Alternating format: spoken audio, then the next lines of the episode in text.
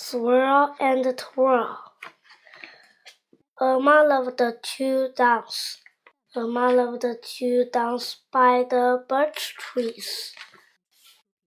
A bird, a bird saw Irma dancing and swirling her skirt. The bird saw Irma dancing and twirling her shirt. Irma was swirling her skirt and twirling her shirt.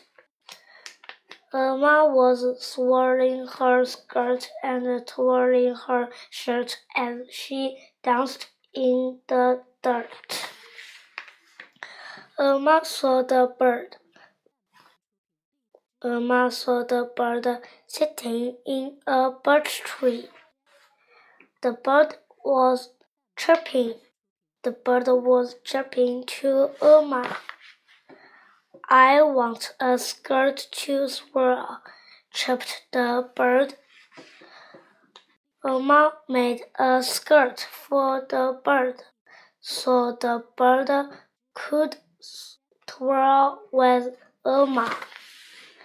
Irma and the bird swirled and twirled under the birch tree in the dirt.